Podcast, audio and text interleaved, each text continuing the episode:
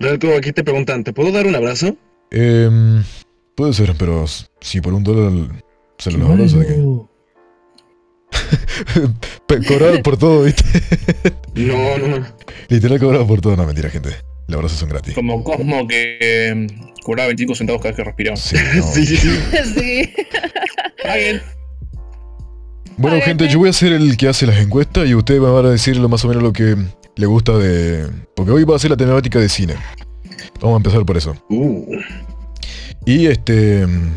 Vamos a preguntar si alguno de ustedes vieron la película de Avengers, la última. O sea, de Endgame. ¿Ed Games? Sí, la vi. ¿Sí? Sí, sí, Sí, la vi. sí, lo estaba viendo. ¿Ustedes qué le encontraron de... mm, como así decirlo, o sea, de atractivo de la película? O sea, Eh, epicidad. Creo epicidad que es la palabra momento, que yo definiría, porque está cerrando un ciclo de, de Marvel Ajá. que, que Sí. llevó muchísimos años desarrollarse. Onda, cuando empezó Iron Man en 2008 uno no tenía idea de lo que le iba a esperar al final. Exactamente. Era una etapa gigante. Eso es lo bueno, es la epicidad. Eso es lo que después sí, algún detallito que... No, mira, Santi dice que aún no ha visto Endgame. No, sería un spoiler si hablamos de eso. Pero no le interesa, no le interesa eh, Avengers, no le interesa. Oh, bien, bien, bien. Ah, ok. termina y todo. Este... ¿Qué actores más o menos le gustaron, no sé, de la película?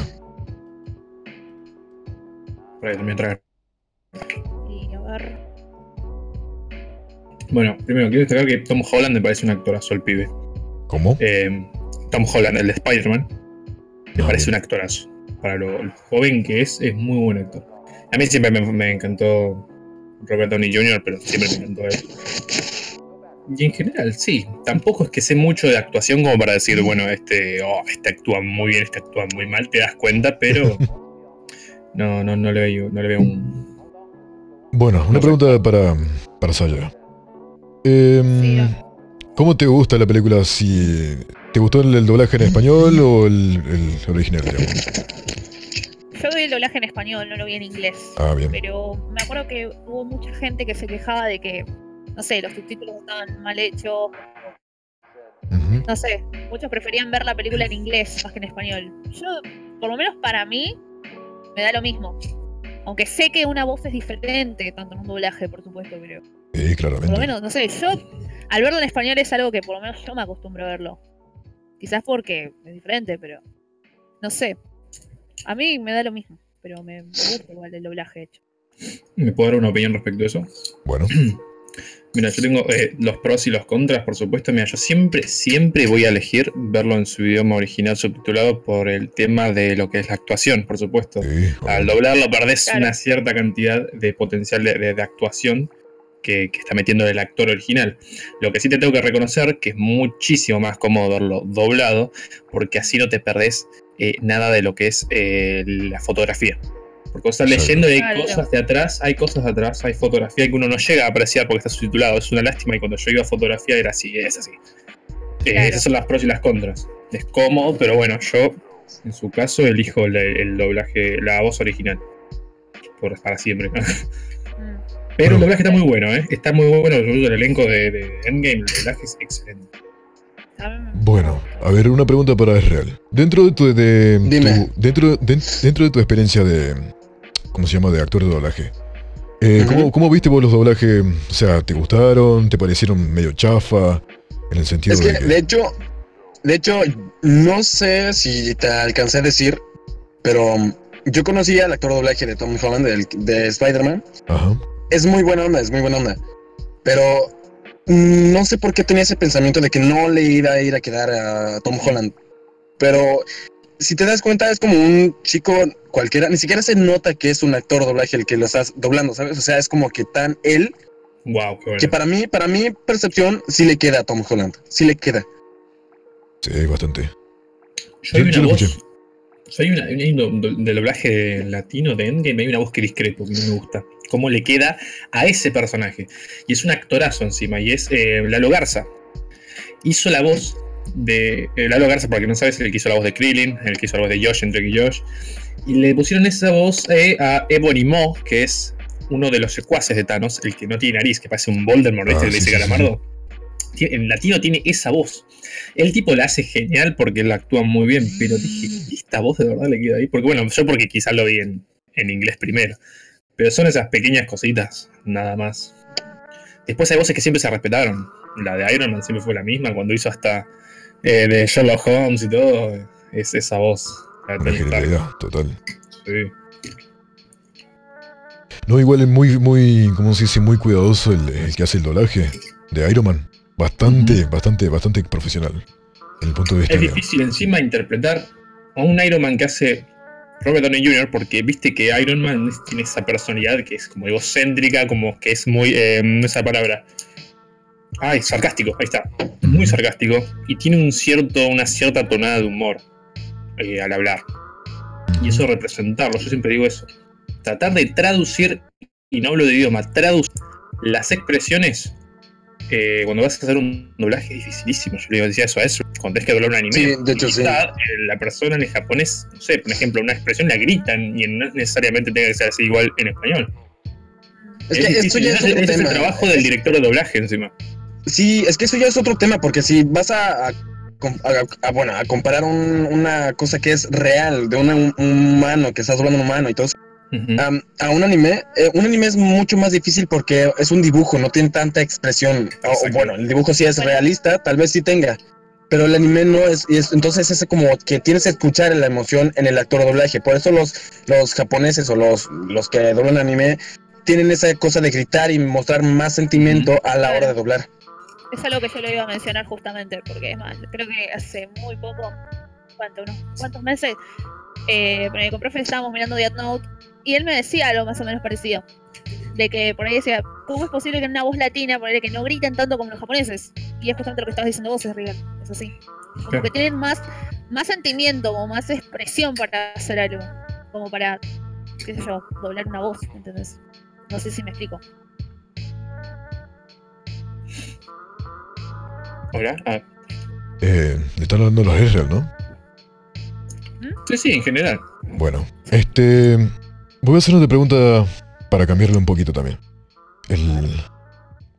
Este, ¿qué usted, ¿usted qué piensa si hubiera pasado, o sea, la, la escena final? ¿Qué hubiera pasado si lo hubieran cambiado? O sea, no, no fuera el que, que muere Tony Stark y hubiera sido Thanos. El que chas- chasquea los dedos. Los dedos. No sé quién quiere empezar. Si quieren, estoy más caretito. Eh, bueno, a ver.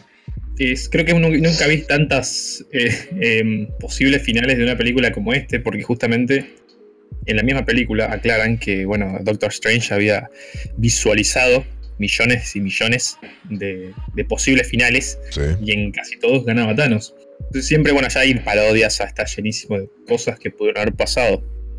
Es más, había uno que estaba muy bien editado, en el que Thanos ganaba. Ganaba de nuevo y era como, ay, lo editaron tan bien que quedaba muy, muy triste. Entonces los comentarios decían, pensar que esos son un montón de finales que, que Doc vio, porque él vio todo. Pudo haber visto un montón, eh, que pasaba de nuevo, eh, no sé, qué sé yo. Muy loco todo. Muy trágico, o sea, en el sentido Sí, de, sí, sí. en sentido si hubiera sido así el final, creo que mucha gente hubiera quedado Por choqueada. supuesto, a ver, la gente sabía que no iba a terminar mal si le dabas una segunda oportunidad a los Vengadores. Por supuesto, todo te lo va a entender. Eh, por eso eh, Infinity War se considera esa, esa sensación de vacío que le da al final. Y eso que me encantó. Me encantó que haya ganado el malo. Eh, pero después, bueno, sabías que le iban a remediar de alguna forma. Y hay ciertos puntos que ya son fantasiosos de más, pero yo estaba tan cebado que no me importaron. Es, es así. Que después, si quieren, los, los tocamos esos temas. ¿Ustedes qué piensan que le, tra- le causó el trauma, trauma a Thanos? A, a Thanos, escúchame. A, a, a Thor. ¿El haberle cortado la cabeza a Thanos? ¿O solamente haberse sentido culpado de no haber matado, o sea, matarlo antes? ¿A ustedes? Yo tengo una mi respuesta, pero quiero escuchar más. A ver, Vos, para vos, ¿qué onda? para mí este, el, el trauma fue no haberlo matado antes. Exacto. Sí, sí, sí. No, para mí el- lo sádico no tiene nada que ver. Para mí él se quedó, él cayó en, un, en una depresión. Porque, Claro, también. es lo que iba a decir, porque representa justamente eso, o sea, se ve que está como demacrado, como que no tiene ganas de nada, que está más gordo, o sea, es como que... De hecho, de hecho tiene, eso- tiene, sí, tiene típica imagen de que sigue pensando en eso y sigue, Claro, y él remordi- expresa. sigue, sigue con ese remordimiento, ¿no? Y él expresa No justamente en la película eso. No pudo salvar al universo. Thanos ganó. Y está hasta el mismísimo Thanos se lo recalca antes de chasquear los dedos. Entonces es como, Pues bueno, obvio. cae en la depresión y ya no es el mismo dios nórdico que fue alguna vez. Yo me pongo a pensar siempre, si hubiese sido el Thor de Infinity War el que peleó en Endgame, ¡ah! Listo. Pero lo de taquito ganaba. Pero no. Claro. Entonces, bueno. Este, bueno, otra. Eh, ¿Ustedes notaron eh, si Thanos le tenía mucho respeto a Tony Stark? O sea, ¿lo notaron, de la lo, notaron del principio? ¿O recién a la final de la película? No, es cuando lo dice, pero lo loco es, lo curioso es pensar que lo conocía, no sé cómo. Eh, conocía actividad de la Tierra, Thanos. Hasta en Endgame, cuando dice. Los está viendo, ¿viste? Está, está viendo esa transmisión de Nebula y se da cuenta de que hay otro plano físico existente en otro tiempo y dice, no, para hay dos nébulas y no sé qué. Eh, no, humanos no, Avengers, dice, como diciendo, wow, ya los tiene jurados. Y, Claro. y también Tony se sorprende cuando dice, ¿me conoces? Stark, no sé. Al parecer sí. Me gusta más ese Thanos res- más respetuoso de Infinity War en realidad. Yo lo que De vi... hecho, sí. es- Sí, sí, habló.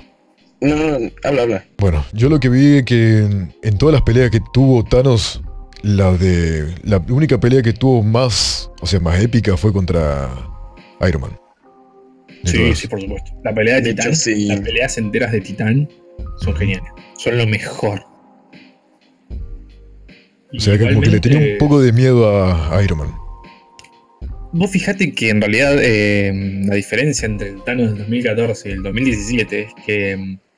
Porque uno se pregunta, che, pará, eh, ¿qué me estás diciendo? Que el Thanos del 2014 sin el guantelete se la rebatió a todos. Y hay una, un video que tiene mucha razón. Es que ahí, primero que nada, Thanos tiene ganas de pelear y va a matar a morir, porque en Infinity War él quería conseguir las gemas. Y en muchísimas ocasiones, cuando tenía a, a, Spider-Man agarrado del cogote y lo pudo haber matado, hay un montón de partes que pudo haber matado y no mató. Y quería las gemas. Y fue así, bueno, y bueno, y en Endgame, en, en Endgame era ese Thanos 2014 un poco más sádico. O sea, él, el- su único objetivo era la gema, no era matar. Claro, Pero si todo, si se le ponían en el camino, obviamente tenía que hacerlo. exacto. La verdad que para mí esta ahora es, el, es el, eh, para mí el mejor villano de. Iba a decir después de Loki, pero me gusta más, sí. Loki Sí, porque no, es Loki. Loki es Loki. Loki. Mm, otra, a ver. Esto va a ser un poquito difícil. ¿Qué hubiera pasado si Thanos, este... No hubiera matado a la hija, o sea, se hubiera denegado? ¿Usted qué piensa, usted qué piensa que hubiera tomado, qué curso hubiera tomado la película? A ver, va, no sé, Nico. Mm, No sé, mira, si, pienso así, si pienso así muy rápido, muy rápido, yo creo que, no lo sé, él se lo aguantaría con las gemas que tuviera y iría a pelear así, sin más. Como que creía- y tratando de autoconvencerse que es más fuerte que todo esto y pues va con las gemas que tiene y va a pelear. Pero igual perdería porque tiene una, una gema menos, ¿sabes? Claro. O sea, para no que perdería, pero que no hubiese logrado su cometido. y- O sea, bueno, igual es- al final eh, no cometería el- lo que él quisiera porque igual le faltaría una gema, o sea, es como el- obvio. Yo lo que creo que él haría es cosa, utilizar a otras personas para conseguir la gema. Sí, pasa que ahí está No, el punto. es que- Uno sí, piensa ahí está el que punto. Thanos no ama a nadie y sí sentía. Sí, sí, sí. Y eso es lo que me encanta del personaje, justamente, porque uno. Me acuerdo que un amigo había criticado. No, pasa que no entienden. Thanos en los cómics es como la maldad absoluta, es pura maldad. Pero me encanta que tenga sus matices, tenga eh, sus sentimientos, una razón por la cual hace eso. Eso es lo que hace un personaje. Que tenga sus razones y decís, mirá, ah, siente algo por alguien y mirá lo que tuvo que hacer para lograr lo que quería. Oh, mira, Hoshi, Hoshi ahí nos, nos pone algo. Dice, no, no, la gema del alma solo se consigue o se conseguía perdiendo a alguien Claro. que realmente ames o un alma por otra. O sea, un alma por otra. For a soul. Eh, profe, ¿te puedo avisarte algo? El micrófono te está dando como una estática. ¿En serio? Uy, uy, Sí. espera. Déjame arreglarlo, espera. Una leve estática, pero bueno, es algo. No lo escuché yo, pero bueno. Es que hace falso contacto esto. Ahí se escuchó. Ahí ya se arregló, ¿no? ¿no? Mm, no, Pará, déjame ver. Pará, pará. ahí está. Banque- Bánquenme un segundito, ¿eh? No, porque lo estoy muteando. Bueno, otra pregunta para Sasha. Eh, ¿Cuál de las superheroínas de, digamos, de la saga de Endgame, vos crees que haya sido más fuerte? Que haya sido más fuerte, y mira, tenés un montón. Ponele, yo estaría entre Scarlet Witch y un poco más en Capitana Marvel. Mi realidad es que ponerle Capitana Marvel, la película sola no la no tuve la oportunidad de verla. Pero viéndola desde un punto de vista sin ver la película solitaria de ella, siento que ella puso todo el empeño como para realmente colaborar en lo que ella quería. Que también quería ayudar a los demás y, y nada, conseguir el objetivo que ellos mismos también querían. Eso es lo que más o menos pienso. Y uno de los, digamos, vengadores más fuertes, o sea, de parte de hombre. ¿Se me arregló ahora? Sí. Eh, Bien. ¿Se escucha mejor? ¿Sí? sí? Sí, se escucha mejor. Vaya, vaya. Eh, Eh, Vengadores más fuertes. Siempre yo antes estaba en duda hasta llegó a Ragnarok. eh, que era Hulk o Thor, pero Thor lo demostró todo. Es así. y lo demostraste en Infinity Para mí, War. para mí uno de los más fuertes fue Hulk. Sí, ¿eh? Porque él fue el que, él fue que aguantó el, para hacer el chasquido, o sea, aguantó Tal la. Se lo bancó, es increíble. O sea, sí, claro, pensé que hablabas en cuanto a, a- a poder. Bueno, es que Thor igual tuvo una especie de buff ahí en, en Ragnarok, Sí. ¿viste? Y de cuando le dan la Stormbreaker, cuando le dan ese hacha, estaba Sí. rotísimo. Estaba rotísimo mal. Eh, pero sí, en cuanto a superhéroe en sí, porque bueno, Tony sabemos que depende del traje. Eh, tiene que convertirse, después de que pasa eso no se convierte más. Y fue así. Y Capitán Marvel también, como estaba hablando recién, sí. Eh, para mí, creo que Capitana Marvel es más fuerte. Está, está rotísima. Es como que la- yo vi la película, pero te explican muy por arriba cómo es que tiene sus poderes. Es como. eh, y se va a la mierda. Y Scarlet Witch me encanta. Eh, y me encantó que le hayan dado su, su oportunidad de lucirse. Va a todos en la pelea final. Porque esto de los, los cómics, y yo he leído, o sea, he leído información no cómics, es de las más poderosas de todos los mutantes de Marvel. Pero lejos. Pero bueno, no tanto, si no sería súper fácil. Ah. Bueno. Vos, Relku, para vos. Ah, ya me hablaste, perdón. Sí, sí, que sí. es La de Hulk, la de sí. El, obviamente de varón. Sí, también para mí, eh, parte mujeres, o sea, Capitana Marvel. Eh, se renota cuando pelea contra Thanos. Que Thanos cuando le quiere pegar es como que no, no, le, no le dolía nada a la chabona. Sí, sí, como una especie de lástima al Thanos de Endgame. Yo. Sí, no. A mí también, o sea, a mí... No sé, ¿qué parte de la película ustedes le, si- le sintieron más lástima a Thanos que, que todo el Eh, equipo? y en la última, debido a que, a ver, me imagino él pensando cuando llega todo el ejército, ¿qué carajo es lo que yo hice en el pasado que mirá todo lo que me vino acá? Él Claro. no sabía que existía toda esa gente tan poderosa y detrás de otro, uno detrás de otro, que hay una, un personaje más poderoso que otro. Después me aparecía Scarlet Witch, después aparecía eh, Capitán Marvel, y decía, che, la puta madre, está lleno de humanos o mutantes poderosísimos y, y no les puedo ganar, o sea, porque se la rebatió todos. Y decís, la puta madre, es como si se lo hubiesen agarrado con el Thanos del otro tiempo. Pero bueno, es que Thanos del otro tiempo es quien interfirió. Porque, bueno, todo lo que pasó con Nebula y todo eso. Pero sí, sí, me, me, me dio como un poco de lástima porque digo, wow, macho, ¿qué carajo hice? Que me trajeron a tanta gente así. Hay mucha gente que está diciendo el caldito, la parte del caldito, dice. El caldito. Y bueno, El para mí, caldito, si ¿qué hubiese- para mí si, si hubiese comido caldito le ganaba. Ah, Eh, no, el potasio. ¿Qué tiene que ver? La sopita, dice uno. Y bueno, claro, al principio también me dio un poco de lástima. El tipo está haciendo su vida, viste ahí, y bueno. Estaba ya sin el guantelete, ya estaba. ya Y no está en medio de la nada. Imagínate también. Sí, sí. Le falta un buen mate. El mate, el mate de garpa siempre.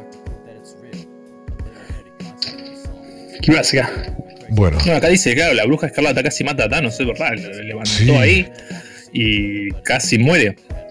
Es como, es más, hay un chiste que hace en Infinity War cuando en la guerra de Wakanda, eh, Scarlet Witch por lo general está cuidando a, a Vision y no participó mucho en la pelea. Cuando participó la negra esta que está con, con Black Panther dice, ¿por qué no estuviste vos acá todo el tiempo? Como,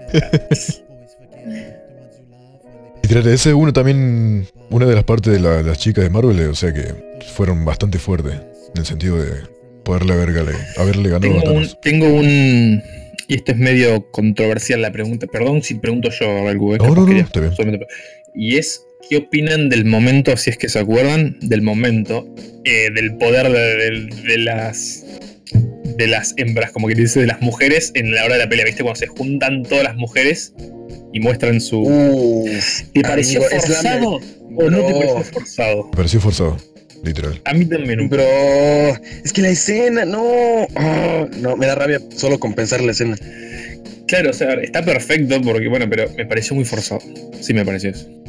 Me pareció, y es como que, bueno, es como que Capitana Marvel representa ese poder eh, de- del superhéroe mujer muy roto, que tiene el pelito corto, demasiado sospechoso. Y bueno, todas se juntan ahí cuando no hay ningún hombre alrededor, justamente coincidencia. y bueno, ahí se lucen. Pero bueno, yo eh, te repito, Endgame, eh, yo estaba tan cebado, que primero fue la experiencia más, más grande que tuve en un cine. Estaba tan cebado que hay cosas que yo dejaba pasar, como diciendo, che, esto es muy flashé, esto es mucho, pero yo estaba- No puedo parar de ver, decía.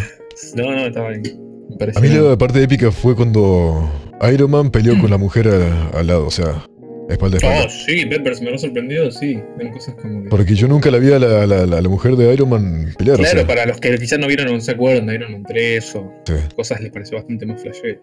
Yo digo, ¿qué? Sí, sí, sí, totalmente.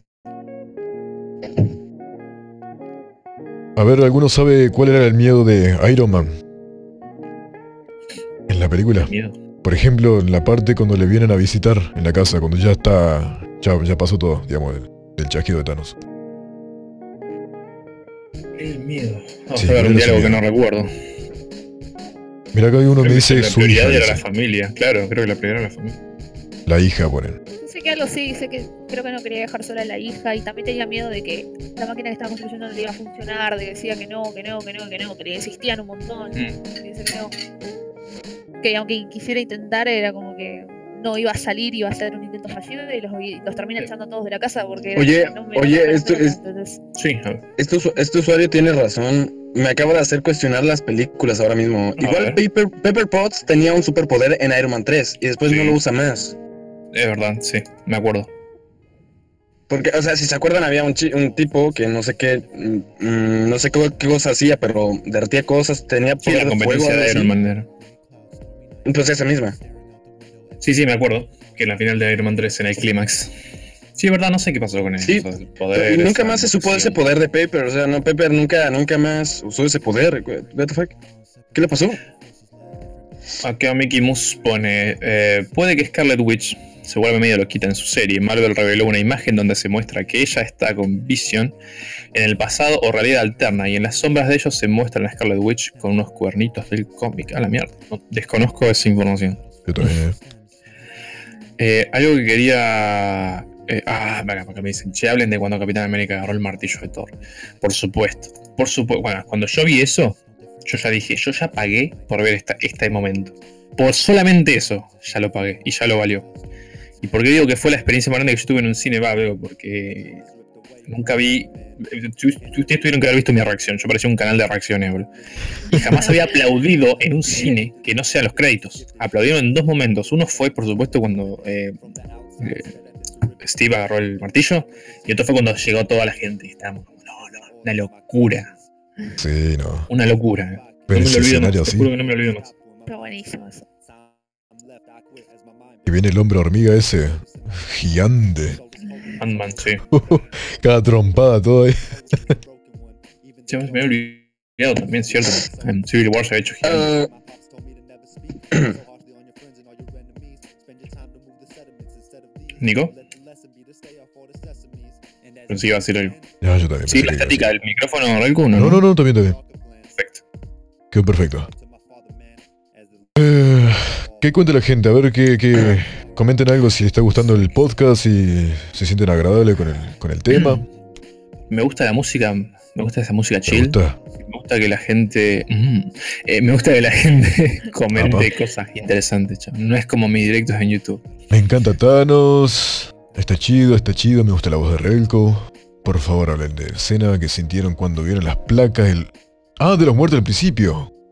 ¿Cómo? Oh, No. bueno, en mi opinión fue, eh, fue re oscuro. Fue Sí, sí. una locura. Porque encima te empieza con la escena de Hawkeye que está con la hija y se.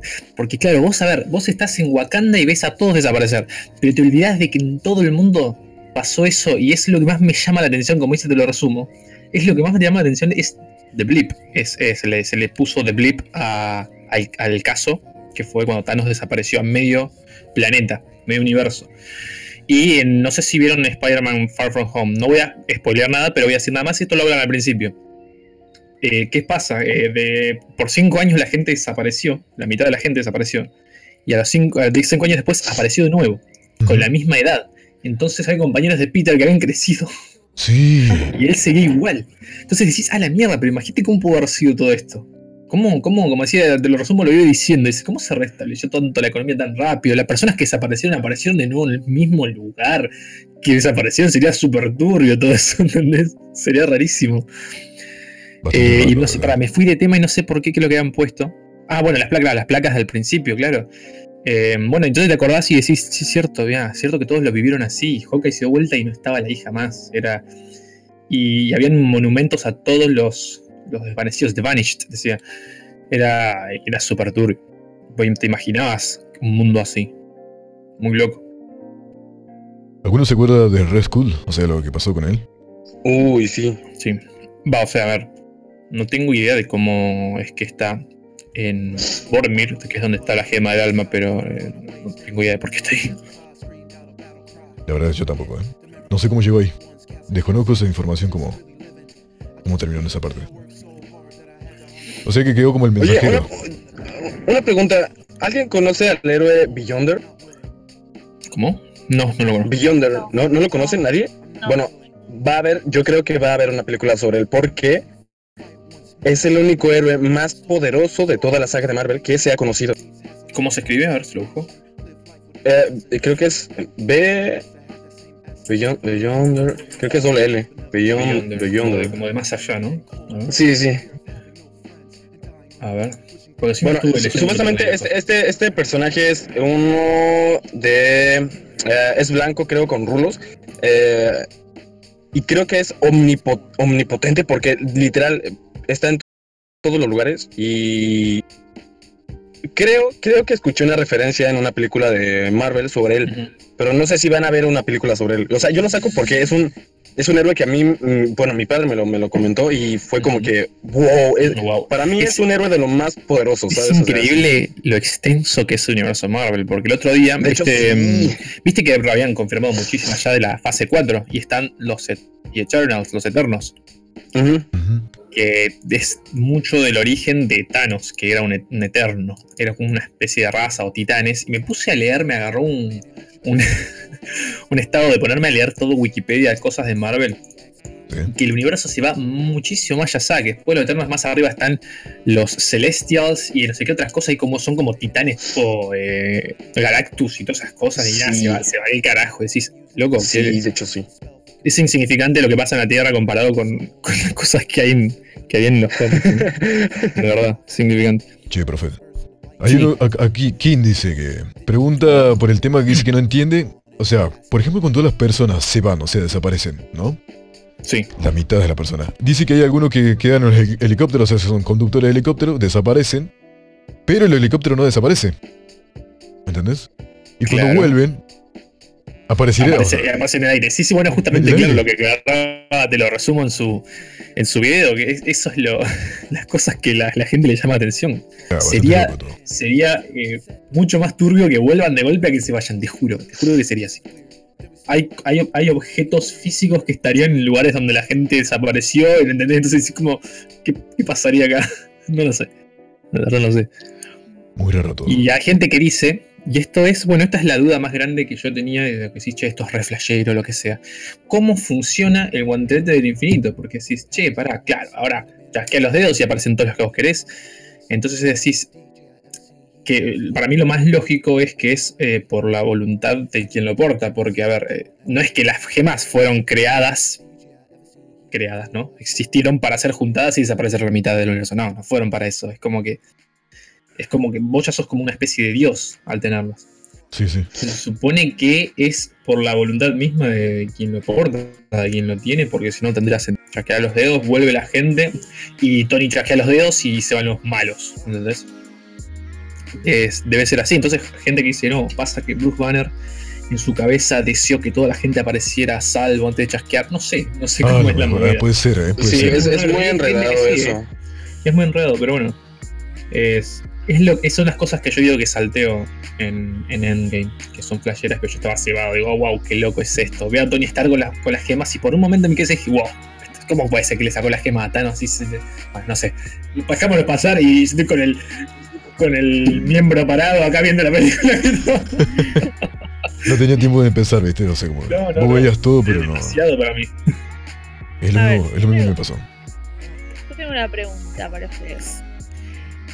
¿Ustedes piensan que a pesar de que, no sé, Iron Man se murió, todo lo que ustedes quieran y mataron a Thanos, ¿ustedes piensan que puede salir otra película más? Sí, no importa que se haya muerto Tony Stark o, que haya pasado lo de Thanos. ¿Qué piensan ustedes? No, yo no creo que haya Salió, boludo. otra. Eh, Far From Claro. Home. Spider-Man viene después de Endgame. Ah, cierto, sí, sí, ese sí. No. Pero. La verdad no, no, no sé. Sacar otra película Igual secuela hablo de de los. Avengers juntos. Ah, no claro, claro, claro. No, no, no, de no. los Avengers juntos. No, No, no creo entonces. No creo, no creo. Pero bueno, nadie siempre nos sorprende con algo nuevo, así que. Tal vez hasta hagan un crossover con X-Men, yo qué sé. Por ahí no creo. Es como que quizás sí, quizás no. Es como. Pasa que tiene muchos factores encima como para decir si pueden sacar otra o no. Pero es como Perdón, que viendo más las posibilidades como que no, por así decirlo. ¿Qué cosa? Que saquen otra película de Avengers, digo. O sea, Ah, no, va, el título de Avengers, no, ya, ya como que se dieron, ¿viste? Ahora Thor está con, con los Guardianes de la Galaxia. Eh, sí, y bueno, encima ahora lo loco es que. Como. Por ejemplo, Spider-Man 2 es difícil verla como una película independiente, como era- eran las primeras de Iron Man. Porque ahora, ahora es como un capítulo más de Marvel, ¿me ¿entendés? Claro. Todas las películas de Sony son un capítulo más. ¿Por qué? Porque no puedes tomarla como una película independiente. Porque tenés que saber todo lo que pasó en Endgame para ver eh, eh, Spider-Man, por supuesto. Entonces es como un capítulo más. La peli es una peli más, pero era interesante todo lo que viene después. Porque imagínate, Iron Man quedó como el salvador del, del mundo. Entonces De hecho, quedó como el héroe. Claro. Claro. Y todos están ahí, está súper nervioso Peter porque dice, bueno, ahora no sé, ahora todos están presionándolo, vas a ser el nuevo Iron Man, bla, bla, bla, bla. Entonces tiene un- una presión ahí. Más la depresión de que va Hay, hay una cosa que yo no me, no sé si no me acuerdo muy bien. ¿Cómo fue que Tony Stark supo que ¿cómo se llama el chico este era el Iron, eh, o sea, Spider-Man, digamos? ¿Cómo lo conoció? O sea, no, no entendí, nunca nunca me fijé. Bueno, te voy a decir que no sé porque mm, me acuerdo que la primera Spider-Man no la vi, vi me he visto un resumen. No, no, nunca supe cómo, cómo fue que lo conoció. Oye, Hoshi tiene, Hoshi tiene razón, ¿dónde queda Deadpool en todo esto? Mm. Bueno, hubiese sido genial. Hubiese sido genial que los de Marvel. Hola. Hubiese sido genial que mm, los hermanos que hicieron Avengers tuviesen comprado a X-Men. Porque dijeron que los hubiesen Sí. puesto y que se hubiese puesto a Wolverine en Endgame. Hubiese desaparecido a todos menos a él solamente para ver a Wolverine enojado, cabreado con Thanos. Bueno gente, hemos llegado al final del podcast y bueno, nos vemos en la próxima.